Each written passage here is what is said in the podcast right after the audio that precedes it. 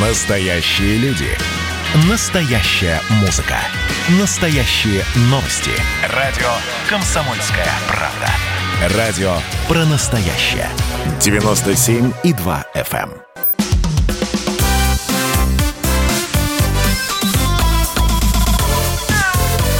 Вот такая зверушка. Радио «Комсомольская правда», прямой эфир, Антон Челышев микрофона, на связи со студией. А, Леонид Альшанский хотел сказать. Илья Владимирович Середа, кандидат ветеринарных наук, главный врач ветклиники «Спутник». Илья Владимирович, добрый день. Добрый день. А сегодня а, у нас, скажем, будет одна тема на поговорить какая уже понятна, да, завтра день, Всемирный день защиты животных. Начнем все-таки со Всемирного дня защиты животных. Конечно, э, праздник этот, э, день этот эм, о защите всех животных, а не только домашних. Но, тем не менее, э, вот я, я долго думал о том, о чем спросить у вас, друзья, и э, вот к какому выводу пришел. Что, что должно сделать человечество, с вашей точки зрения, чтобы продемонстрировать да, приверженность защи, э, защите животных? Вот э, какое, какое, а, какое, может быть, символическое действие, да, в принципе, какое решение а, человечество должно принять? Вот э, я начал думать над этим вопросом лично для себя и наткнулся на новости о том, что во Франции э, представили план вывода диких животных из сферы развлечений. Э, об этом на прошлой неделе заявила министр экологии Франции Барбара Помпели. Она заявила, что очень скоро в стране будет запрещено использовать диких животных в цирковых представлениях. Запрет пока касается только передвижных цирков и будет вводиться постепенно. Э, согласно проекту, для каждого животного из цирка, которое нельзя вернуть в дикую природу, должно быть найдено конкретное решение по размещению в зоопарке. А, на сегодняшний день во французских цирках содержится около 500 диких животных. А, кроме того, как заявила министр, в трех дельфинариях страны вскоре будет запрещено размещение новых дельфинов и касаток. Мне очень понравилась а, эта мысль, вообще это направление да, деятельности. С моей точки зрения, а, представление с участием животных в цирке ну никак не может вызвать у нормального человека, с моей точки зрения, с моей личной точки зрения, не может вызвать у нормального человека а, приступ любви к животным. Приступ жалости может, да, приступ любви, пожалуй, нет. А, это, это, это я так думаю. А как думаете вы, друзья, какие решения а, нужно, должно принять государство, Россия в частности, для того, чтобы показать приверженность а, защите животных? Мы мы, собственно, и в Конституции уже это дело а, записали, что хорошо. Поэтому присылайте свои варианты на 967 200 ровно 9702, 967 200 ровно 9702 или, а, ну и, соответственно, а, Соответственно, вопросы о здоровье братьев меньших тоже присылайте WhatsApp и Viber на 967 200 ровно 9702. Илья Владимирович, а вы как думаете? Что еще о себе да о себе? Ну, мое мнение абсолютно совпадает с вашим, так уж получилось. Мы не договаривались. Нет, никогда не договариваемся ни о чем. Только об эфире. Да. А, я тоже считаю, что цирк – это ну, достаточно жестоко, по крайней мере, по отношению к животным, которые не получают, можно сказать, удовольствие от того, что они делают. Что я имею в виду? Понятно, что дикие животные, которые могут благоприятно существовать только в условиях э, дикой природы э, подвергаются достаточно серьезному насилию в цирке. Да? Исключение составляют животные, которые могут, на мой взгляд, получать от этого удовольствие посредством дрессировки. К ним, например, относятся собаки. Да? Если кто-то видел э, ковых собак или собак, которые занимаются э, или э, другим видом спорта, они э, реально от того, что делают. Да? Также успешно можно дрессировать кроликов, можно дрессировать свиней э, и некоторых других видов животных. И замечаю, ну, прелесть этого заключается в том, что действительно животные, над ними не совершаются актов насилия, как правило. Да? как вот э, написано прекрасно у Драгунского в книге Дениски, Денискины рассказы, когда Денис вышли на Львовой, сказал, что не понимая суть, что по ним ходит дрессировщик, да, они же должны рыть э, в саванне, э, предгоняя дичь. Э, в цирке они, конечно, большую часть жизни э, мучают, страдают, подвергаются насилию и э, конечно, качественной жизни назвать такое существование невозможно. Поэтому я вас полностью поддерживаю, Антон. Я противник цирков, противник дельфинариев, противник э, океанариумов, где содержатся высокоинтеллектуальные животные, такие как касатки. Ну, я не понаслышке знаю о том, как работает цирк, потому что я долгое время работал в клинике на Цветном бульваре рядом с цирком Никулина – и даже приходилось мне участвовать в лечении цирковых животных. А, ну, честно говоря, впечатление у меня мрачное, несмотря на то, что цирк делает все возможное для того, чтобы эти животные содержать качественно, да, и ухаживать за ними. Но когда ты смотришь в глаза дикому зверю, укращенному, а, у меня лично ничего, кроме отвращения, в этот момент я не испытываю. Вот так. А, спасибо, Илья Владимирович. Да, а, я не сомневался, что у вас именно а, эта точка зрения. Хотя я ни в коем случае, я с уважением отношусь к тем из наших слушателей, кто выскажет точку зрения противоположную. И, наверное, не нужно да, сейчас вот только вокруг цирка говорить. Эти решения, о которых я спросил, они могут касаться абсолютно любой сферы, связанной с окружающей средой, с экологией, с домашними животными, кстати, тоже. Поэтому, пожалуйста, ваше мнение присылайте. И если оно не совпадает с нашим, это не значит, что мы его не зачитаем в эфире или будем как-то без уважения а, а, к этому ко всему относиться. Для начала нужно запретить отстреливать диких животных. Сегодня животных в природе днем с огнем не сыщешь. А, пишет слушатель, прекрасно понимаю всех тех, кто выступает против, за запрет охоты а, как таковой. Но видите ли, в чем штука? Там, где а, скажем, охота контролируется государством, так как, например, в России, да, а там, где создана вот эта инфраструктура, именно люди, которые занимаются э, работой с лесом и с дичью, они-то и, э, по большому счету, и защищают, э, собственно, эту самую дичь, потому что там, где существует законодательно прописанные правила охоты. А, там соблюдаются и нормы отстрела, и а, следят, есть пригляд за тем, чтобы популяция всегда была в нормальном состоянии и, в общем, никогда ей какой-то серьезный урон не нарушался. А там, собственно, где а, никто за этим не следит, вот это, это, это самый короткий путь к тому, чтобы популяция исчезла на совсем. Ну вот это, это опять же моя точка зрения.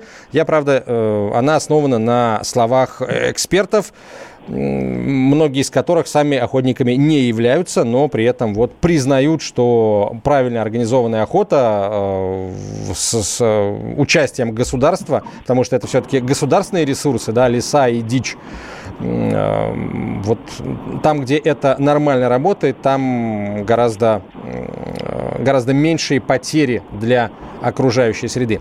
Итак, друзья, ваши вопросы о здоровье животных и ответы на наш основной вопрос присылайте WhatsApp и Viber на 967 200 ровно 9702, 967 200 ровно 9702. А пока, ну, собственно, давайте начнем уже на э, вопросы отвечать. По-моему, вот этот вопрос э, или похожий вопрос Илья Владимирович присылали в одной из предыдущих программ или даже вообще в прошлой программе. Ну, давайте я его еще раз назову, потому что э, это очень очень частая проблема. А, доктор, а, скажите, пожалуйста, как скорректировать питание пожилой беззубой собаки? Спрашивает слушатель или слушательница. Всю жизнь пес сидит на сушке, но сейчас объективно ему тяжело ее поедать. При каждом кормлении он как-то перекашивается и наклоняет голову в бок. Ну, видимо, пытается жевать остатками зубов вот эти самые палеты корма сухого. Илья Владимирович, что скажете? Ну, в этой ситуации выход достаточно простой, на мой взгляд. По крайней мере, а, когда я давал такие рекомендации, э, они в большинстве случаев срабатывали. Простой, э, простой способ решить эту проблему – это размачивать корм. Он не меняет при этом свой вкус, он меняет консистенцию. Да. Бывают привередливые животные, которые привыкнув к консистенции одного корма, отказываются поедать другой. Но это больше имеет отношение к кошкам, нежели к собакам. Это они привередливые, привередливые существа. А вот собаки, если проголодаются, то них, да, в любом виде. Сколько времени пройдет, прежде а размоченный корм, да, обычной теплой водой, не кипятком ни в коем случае, да, просто теплой водой или водой комнатной температуры, э, в большинстве случаев решает эту проблему. Это первый вариант. Второй вариант сейчас ассортимент кормов для собак огромный, причем э, и консистенции кормов тоже, да, есть корма кусочками мягкими, есть корма консервами, есть сушеные, есть полусухие и так далее. Поэтому вам нужно подобрать тот корм, который не надо разжевывать, но даже если собака не жует корм, вы это видите, что она его заглатывает, в этом нет абсолютно ничего страшного. А, никаких проблем пищевари... с пищеварением в результате вот такого поедания у собаки не возникнет. Но бывают те, которые привыкли разгрызать. Да? И если нет зубов, то, конечно, тогда нужна другая консистенция. Илья Владимирович, сейчас прервемся. После короткой рекламы продолжим. Друзья, оставайтесь с нами. Мы скоро вернемся. Такая зверушка. Настоящие люди. Настоящая музыка.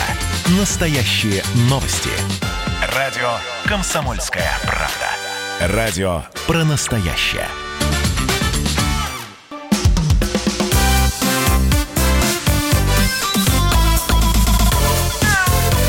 Вот такая зверушка. А продолжаем говорить о здоровье братьев наших меньших. Антон Челышев у микрофона. На связи со студией главный врач ветеринарной клиники «Спутник», кандидат ветеринарных наук Илья Владимирович Середа.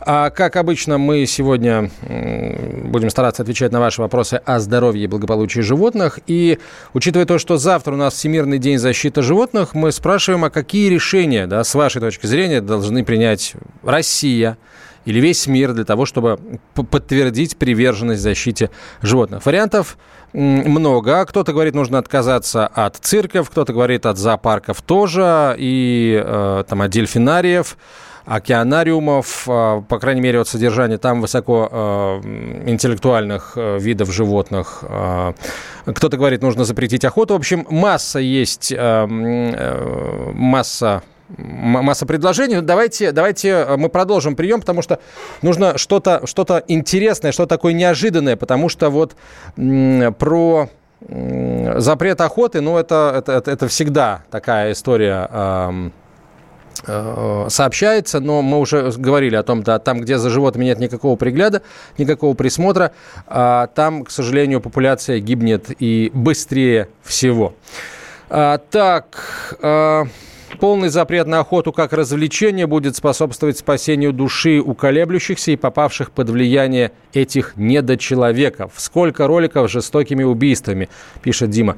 Дима, я не видел, я не знаю, я мало видел роликов, в принципе, с моментами охоты, да, с кульминацией охоты, с выстрелом. Ну и те ролики с выстрелами, которые я видел, в общем, простите, если кому-то сейчас не понравится то, что я скажу, они не были жестокими. Когда человек, который умеет обращаться с оружием, нажимает на курок и на охоте, на разрешенной охоте и гуманным образом умерщвляет животное, да, мы можем говорить о том, что э, кто-то бы этого не сделал никогда, не поднял бы э, оружие на животное, но э, вот именно роликов жестокой, э, жестоким убийством животных охотниками я не видел. А если на видео вы видите, э, так сказать, жестокое убийство животного, к сожалению, таких роликов тоже очень много, в том числе диких животных, да, это не охотники уже, это барканьеры, это люди, по которым плачет тюрьма, там, условно говоря. А, так что здесь, что называется, э, как минимум два мнения, да. Так, что у нас еще? Так, Илья Владимирович на связи со студией, да, я уже сказал. Антон, есть аксиома, животные братья наши меньшие, а значит, любую охоту следует считать братоубийственной войной. Получать удовольствие от убийства – девиация пишет Дмитрий, и солидарный с ним его лабрадор по кличке Дональд. Дмитрий, но, понимаете, а, убийство для удовольствия, да, согласен, это девиация. А как быть э, в тех регионах, где охота – это часть традиционного уклада жизни, где люди никогда не переставали охотиться для того, чтобы есть? Точно так же, как никогда не переставали для того, что, э, ловить рыбу для того, чтобы есть ее. Так что, э, так что что вот разные ситуации, к сожалению, да, в разных местах. В Сибири без охоты не прожить, а вот детей в цирк на животных никогда не водил, хотя сам убивал. Ну, видимо, как охотник убивал, да, я надеюсь. Пишет слушатели. Слушатель, вот я тоже, если честно, вот даже когда сам был ребенком, а, цирк с животными никогда не нравился. Зоопарк, в общем, тоже, потому что, а, ну, какое-то удовольствие, да, следить за животными животным, следить за гепардом, который не может разбежаться до своих законных 110 км в час какой смысл на него смотреть? И э, гепард не очень хорошо себя чувствует, когда не может бегать. Так что, может быть, действительно эти деньги лучше тратить на то, чтобы побывать в тех местах, где животных можно пусть и издалека, но увидеть в дикой природе. Но это так, еще раз, это ни, ни, никоим образом не навязывая никому свое мнение, э, мы готовы выслушать ваше мнение о том, что мы должны сделать для того, чтобы показать приверженность нашей страны или всего мира к защите животных, к принципам защите защиты животных. А, э, Илья Владимирович на связи со студией. Давайте, Илья Владимирович, воп- примем телефонный звонок с вопросом, и сообщений тоже много да, довольно есть. Кто у нас там первый на очереди? Ольга из Воронежа. Ольга, здравствуйте. Здравствуйте, спасибо за то, что ответите. Очень хотелось бы попросить совета у Ильи Владимировича по поводу нашей кошки, у которой какая-то травма приключилась, неизвестно. Мы вот прошли три клиники, никто, собственно, не может помочь.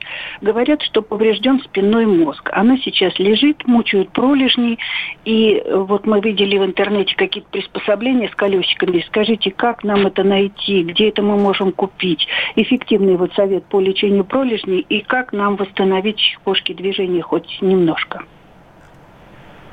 Очень сложная ситуация и вопрос сложный. Почему сложность его заключается в том, что если это действительно травма позвоночника, э, и она является причиной того, что у кошки не работают лапы, я так понимаю, что речь идет о задних лапах, да, то э, понять, насколько безнадежная ситуация, можно, определив наличие глубокой болевой чувствительности. То есть это такой важный критерий, если э, кошку взять за заднюю лапку каким-то инструментом, там, пинцетом, зажимом или очень сильно пальцами сдавить ей палец, она должна на это отреагировать поворотом головы, да, не подтянув лапку под себя, а именно эмоционально отреагировать, попытаться укусить или, ну, в общем, повернуть голову в направлении источника боли. Если она просто поджимает лапу и не реагирует на э, болевое воздействие, то, скорее всего, сожалению, эта ситуация необратимая, и чувствительность в этом случае не восстановится.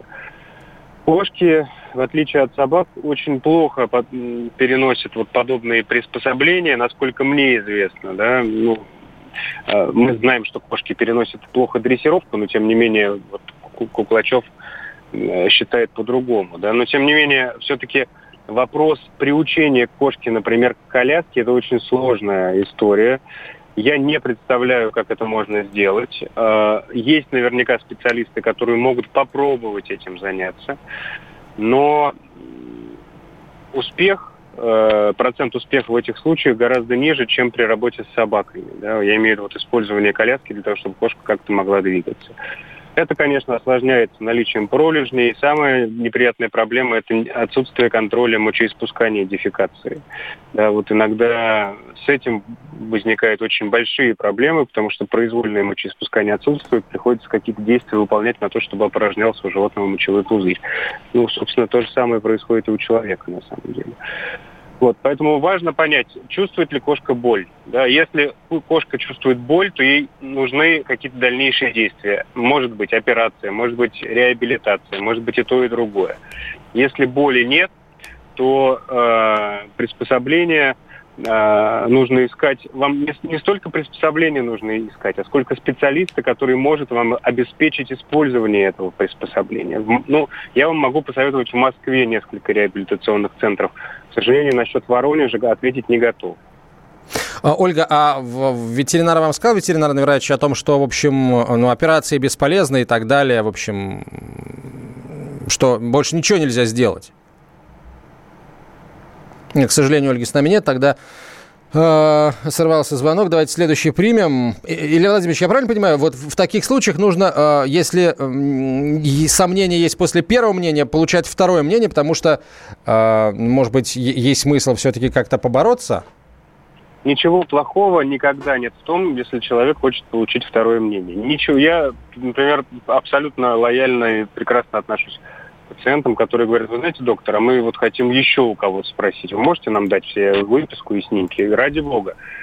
А, это нормальная абсолютно ситуация, когда речь идет о здоровье, да, о здоровье человека, о здоровье животного.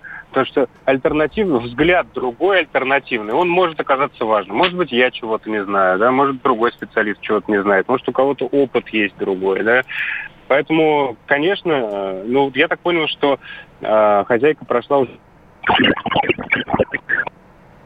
Ой-ой, ой-ой, что-то что странное у нас со связью. А, ну, Илья Владимирович на выезде, поэтому мы сейчас попробуем вновь до него дозвониться. Друзья, а, присылайте свои вопросы и присылайте свое мнение относительно того, что нужно сделать для того, чтобы доказать нашу приверженность а, защите а, животных. WhatsApp на 967 200 ровно 9702 или звоните в прямой эфир по телефону 8 800 200 ровно 9702. Меня спрашивают спросить у запашных, как они отнесутся к этому этому закону. Откровенно говоря, мне все равно, как они отнесутся к этому закону. Э, правда, каждый человек тут должен для себя решать, и страна совершенно точно не должна оглядываться на то, кто как отнесется к этому закону, особенно если речь идет о людях, которые э, этим деньги зарабатывают. Поэтому, ну, правда, э, не мерило в данном случае вот запашные, с моей точки зрения. А давайте, Илья Владимирович с нами на связи, да, по скайпу. Николай из. Николай, здравствуйте. Добрый день. Слушаем вас. А вопрос, вопрос к ветеринару. Значит, э, кошка 6 месяцев. Значит, несколько дней назад один глаз стал закрываться и гноиться. Как будто она прищурила, ну, прищуривается. Я гной вот убирал несколько раз, ну вот может быть что-то покапывать. По крайней мере у собаки такой был, я и промыл раствором чая, заварки. Все прошло. У кошки так можно или нет, или что-то другое надо? Я понял, что у нас мало времени, я да. вам коротко отвечу, вам надо к офтальмологу. Потому что если причина связана с травмой и повреждением роговицы, то это одно лечение. Если это инфекция, то другое. Ни Без в коем случае никакого решите. чая и никакого самостоятельного удаления чего-то там, особенно в глазу. Иначе потом лечение может стоить еще дороже, чем, например, сейчас. Да? Так что э, срочно, действительно, к, к офтальмологу. Абсолютно Илья Владимирович здесь, здесь прав. И э, вот э, понятно, что Илья Владимирович в любом случае прав, потому что он эксперт, а я нет, но я, я его в этом случае просто горячо поддерживаю и очень всегда возмущают меня э, владельцы животных, которые начинают лечить кошку и собаку там по интернету, гуглу и так далее, потому как, как лечили животное кто-то еще. После новостей мы продолжим. Вот такая зверушка. Георгий Бофт. Политолог, журналист, магистр Колумбийского университета, обладатель премии «Золотое перо России» и ведущий радио «Комсомольская правда». Авторскую программу Георгия Георгиевича «Бофт знает». Слушайте каждый четверг в 17.00 по московскому времени. А что такое деньги по сравнению с большой геополитикой? Мы денег тут не считаем.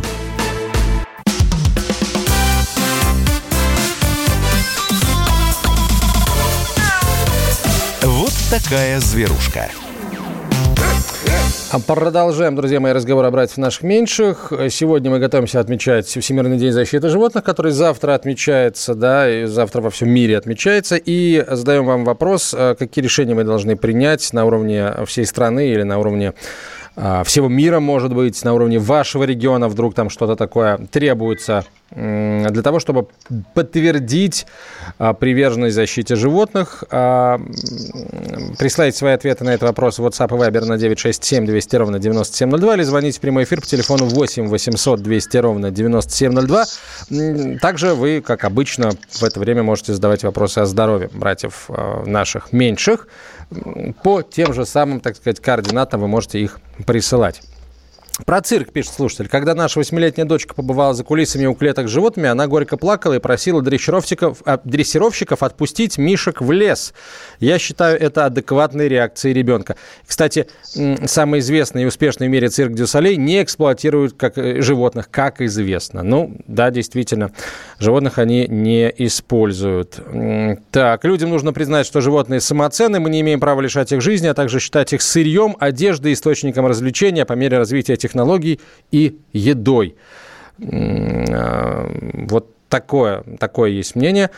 Вот, хотя мне кажется, что по мере развития технологий, наоборот, мы все меньше считаем э, животных едой, потому что технологии позволяют производить еду из ну, собственно, у нас ровно две вещи, да, для того, чтобы... Два источника для того, чтобы производить еду. Это либо растения, либо животные, да, ничего третьего не дано. А, ну, грибы еще, грибы, они отдельно, они не растения не животные.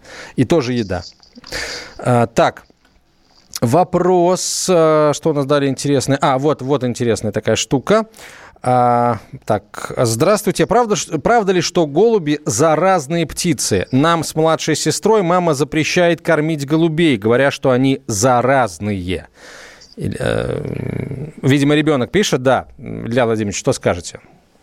Ну, э, действительно, э, птицы, как и некоторые другие животные, могут переносить заболевания общие для животных и человека – и, насколько мне известно, я не специалист э, в орнитологии, но, насколько мне известно, наиболее опасным вариантом э, инфекции, который можно получить от птиц, является хламидиоз, э, который может протекать очень агрессивно и остро. Поэтому чисто теоретически действительно э, близкий контакт э, с больной птицей может привести к заражению человека хламидиозом. Так же, как и э, с кошкой бездомной или собакой, да, можно заразиться там или лишаем, и глистная инвазия может произойти.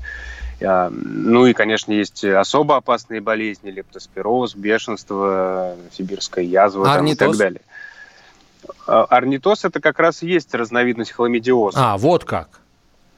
Насколько мне известно, это так, да. Я прошу прощения, если я ошибаюсь, но по-моему, это действительно так, насколько я помню. Ну, в любом случае, потому что меня а, как бы тоже а, всякий раз, когда говорят, говорят мне всякие знакомые о том, что птицы могут, э, птицы заразные, мне в первую очередь называют как бы орнитоз, э, люди, ну, действительно, да, возбудителем э, заболевания, сейчас в Википедию залез, это не я такой умный, это Википедия, возбудителем заболевания является бактерия хламидофилия пситаки, из числа хламидий. Вот, вот. Так что, Илья Владимирович, вы абсолютно правы. А, ну да, пситаки, да, пситокозом еще эта болезнь называется. Орнитоз, она же попугайная болезнь. Вот. А, причем, кстати, наиболее подвержены заболеваниям лица, постоянно контактирующие с птицами, это работники птицефабрик, мясокомбинатов и фермеров, э, и фермеры. А, то есть а, получается, что домашняя птица тоже может быть источником заражения. А, утки, индюшки, попугаи, волнистые попугайчики, канарейки, ну и, конечно же, городские голуби. Инфекция проникает в организм через слизистую оболочку дыхательных путей. Вот, поэтому лучше не, в общем, голубей не трогать. Вот, и... Э, не вдыхать их. да, уж. Да. То есть, получается, даже если ты берешь этого голубя несчастного руками в перчатках, если, например, ты хочешь ему помочь, а, то... Кстати, Илья Владимирович, а как, э, как вы поступаете, когда человек привозит в больницу голубя с перебитым крылом, ну, обычного, да, э, сизого, и говорит, в общем, полечите, доктор, я заплачу. Не, такие случаи действительно э, случаются относительно часто. Ну, если у нас есть такая возможность, мы стараемся перенаправить этого пациента к специалисту, потому что все-таки орнитологи, э, недаром существует такая специальность, да, потому что у птиц свои болезни, и в этих болезнях надо разбираться. У них есть очень существенное отличие в анатомии, есть, ну, что, что вполне объяснимо, да. А, но если к нам приносят птицу, подобранную на улицу, естественно, мы не отказываем в приеме, мы никому не отказываем в приеме, а соблюдая э, средства личной гигиены, естественно, перчатка и маски, а, мы э, осматриваем птицу и оказываем первую помощь. Но вы при этом берете у нее анализы, да, там на, на всякие разные инфекционные заболевания? На инфекционные заболевания, как правило, берет уже специалист анализ. На самом деле орнитоз, ну, это действительно опасная для человека болезнь, но она не настолько сильно распространена. А, и исследования на это заболевание проводятся, в, ну, то есть можно взять материал, отправить его в лабораторию а, на исследование. То есть в клинике мы такой тест провести не можем. Вот, поэтому, как правило, перенаправляем пациента к специалисту, и он уже забирает, занимается вот сбором анализов и, и так далее. Но по действующим правилам вы можете начать лечить птицу, не дожидаясь результатов этих анализов? В принципе, да. Так, хорошо, давайте звоночек примем. Следующий. Э, Светлана, город Челябинск. Светлана, здравствуйте. Здравствуйте. Я хотела сказать, э, э, забрала у соседки стрижонка, которая не хотела его кормить, насыпала пшено, говорит, пусть ест как хочет. Да, я его э, откормила, хотела выпустить, но соседка залезла ко мне в квартиру, облила клетку дихлофосом, он умер в муках. Я обращалась к орнитологу, ветеринару, сказали признаки отравления дихлофосом. А полиция отказалась возбуждать уголовное дело об отравлении стрижонка, жестокого обращения с животным, с птицей. А соседка мне угрожает. А где это вообще происходит? Челябинске. Челябинске. Слушайте, ну это, конечно, а, это ни в какие ворота, да.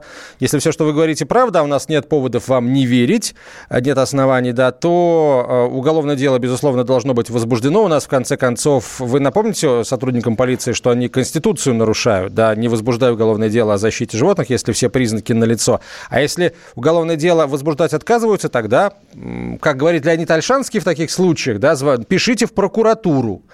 Вот, так что... А, Насколько я помню, стрижи, кстати, являются насекомоядными, да, их, они не будут есть, есть пшено, а, для них, для них им, их нужно кормить насекомыми. Это очень важно и, и сложно. Ну, то есть вы молодец. А как вы кормили стрижонка насекомыми? А, сверчками я кормила. Покупала вот. в магазине. Ага. Ну, на сверчках-то стриженок-то, я думаю, в ястреба успел на это самое, отъезд это. Ну, я комаров ловила, мух ловила и ночную бабочку поймала. Понятно.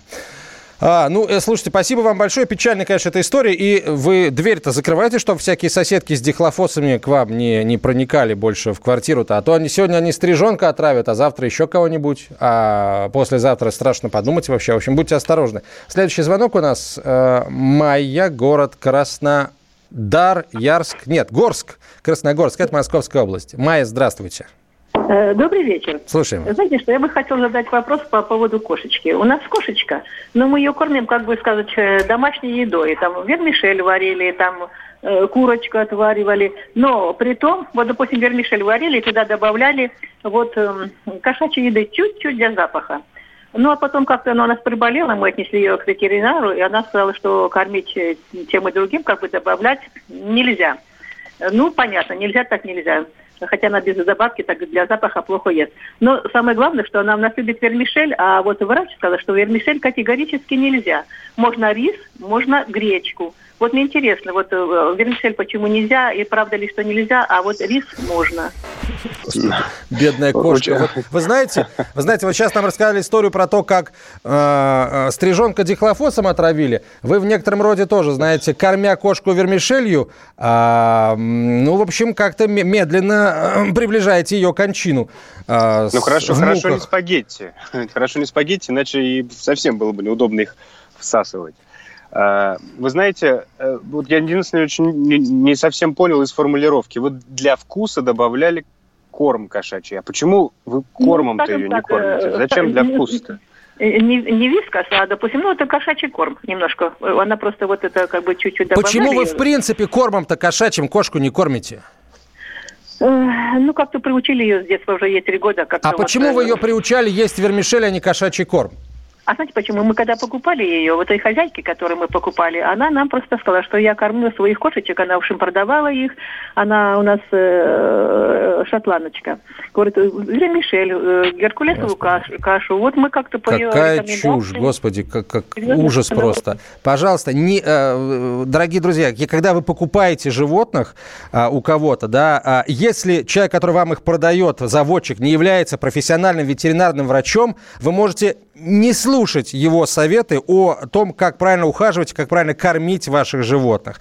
А, или, по крайней мере, обязательно спросите послушав, если вы решили все-таки послушать, обязательно спросите второе мнение у ветеринарного врача, а, вот, а не у соответственно, не, не ограничивайтесь вот этим вот. А то, слушайте, э, а почему не картоном? Картон еще дешевле вермишели. Почему не кормить кошку картоном? Ну, правда. Э, смех и грех. Продолжим после короткой, после короткой рекламы, да.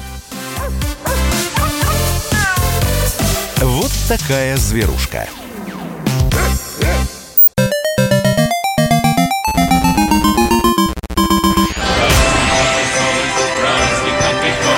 Видишь суслика? Нет. И я не вижу. А он есть. Нам есть что вспомнить. Рассказываем свои истории в программе «Дежавю». Я, Михаил Антонов, жду вас каждые выходные в 11 часов вечера по Москве. I'll be back.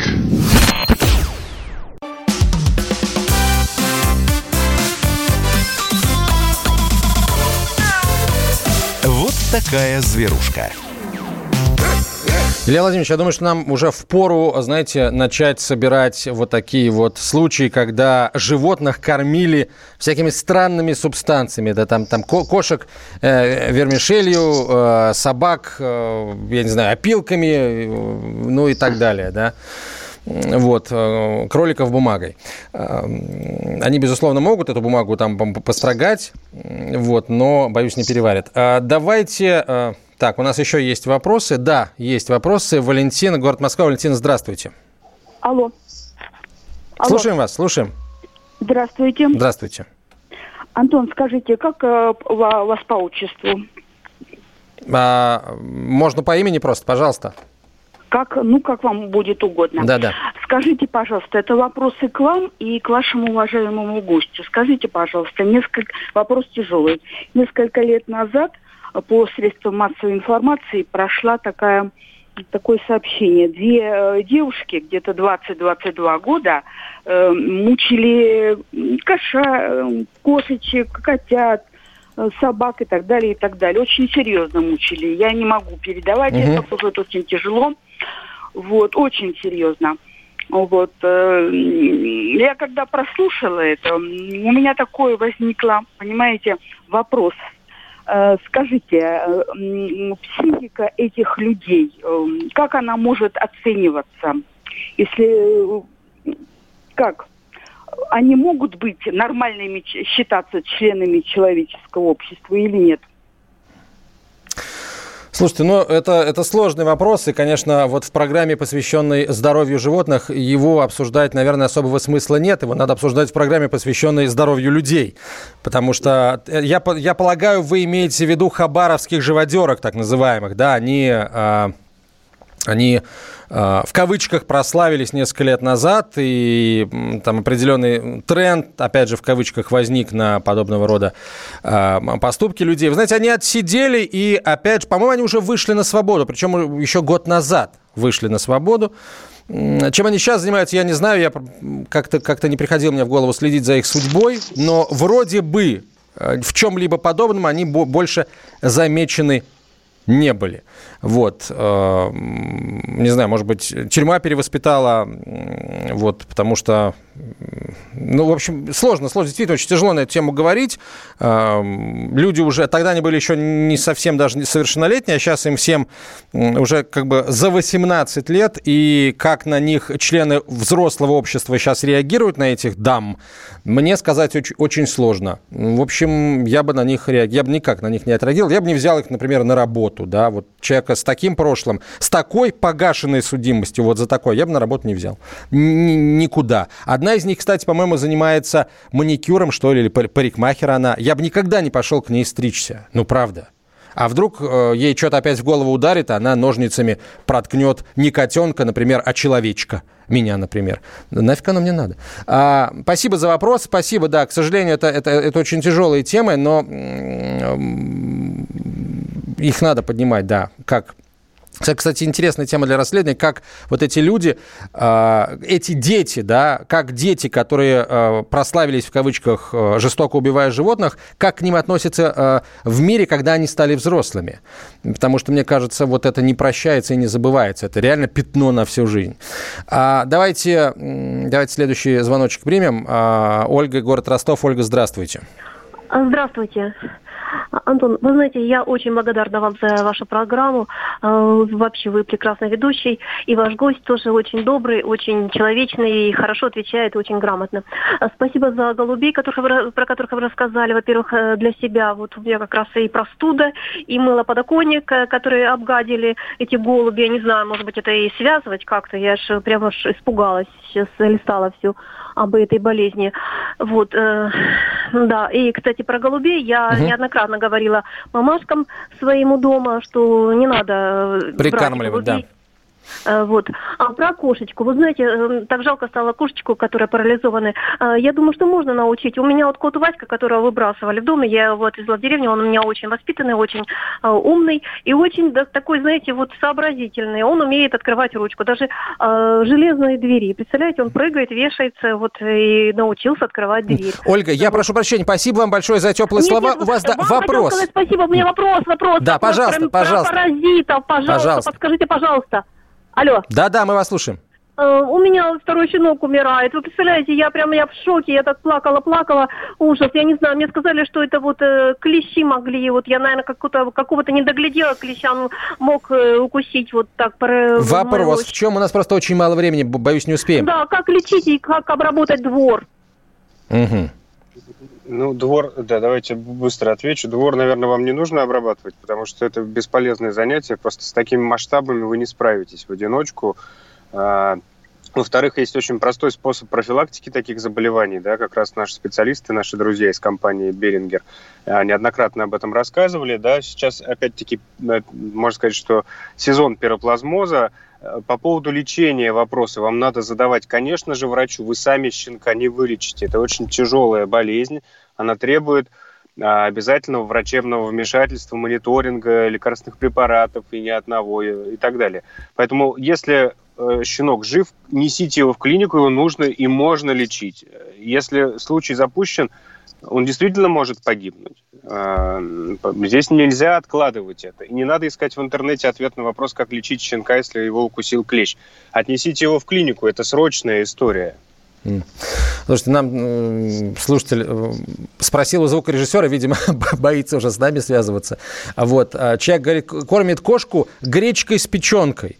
Ну, я, конечно, против, в принципе, натурального кормления как такового, да, но гречка с печенкой, я сейчас переступлю через себя, гречка с печенкой для кошки, наверное, лучше, чем просто макароны с запахом кошачьего корма. Э, влажного, не самого дорогого. Вот. Э, и позвонил опять слушница и спрашивает, почему нельзя кормить кошку макаронами. Ну, потому что кошка – это хищник. Э, большая часть рациона должна, должна стоять из белков. А где, простите, в макаронах белки животные? Ну, ну и так ну, далее. Гречка с печенкой это тоже не самый лучший Не вариант, самый лучший вариант, что, конечно, конечно. Да, известно, что печень провоцирует э, достаточно серьезные расстройства пищеварения. У животных, Поэтому, естественно. Да, да, да. Тем более, если постоянно это делают, это не, не, нельзя назвать полноценным рационом. Э, друзья, хватит выдумывать, у меня такой короткий призыв. Если вам сложно составить рацион своему животному из натуральных продуктов, кормите кормом, иначе вы сильно навредите. А, ведь не все корма, как бы мы не призываем кормить а, животных там супердорогими кормами. Есть вполне себе доступные по а, стоимости корма а, нормального качества, производящиеся как в России, так и за ее пределами. А лучше всего, прежде чем просто брать животное, ну прикиньте, а, сколько нужно будет тратить денег для его благополучия. Я не говорю, чтобы оно жило как сыр в масле, каталось и питалось лучше вас, но у животного должно быть все в порядке. Если вы понимаете, что вы не потянете по деньгам, не берите животное, иначе не встретите вы понимания у меня и у главного врача ветеринарной клиники «Спутник». Или есть среды, Илья Владимирович, спасибо большое, до встречи через неделю. Вот такая зверушка.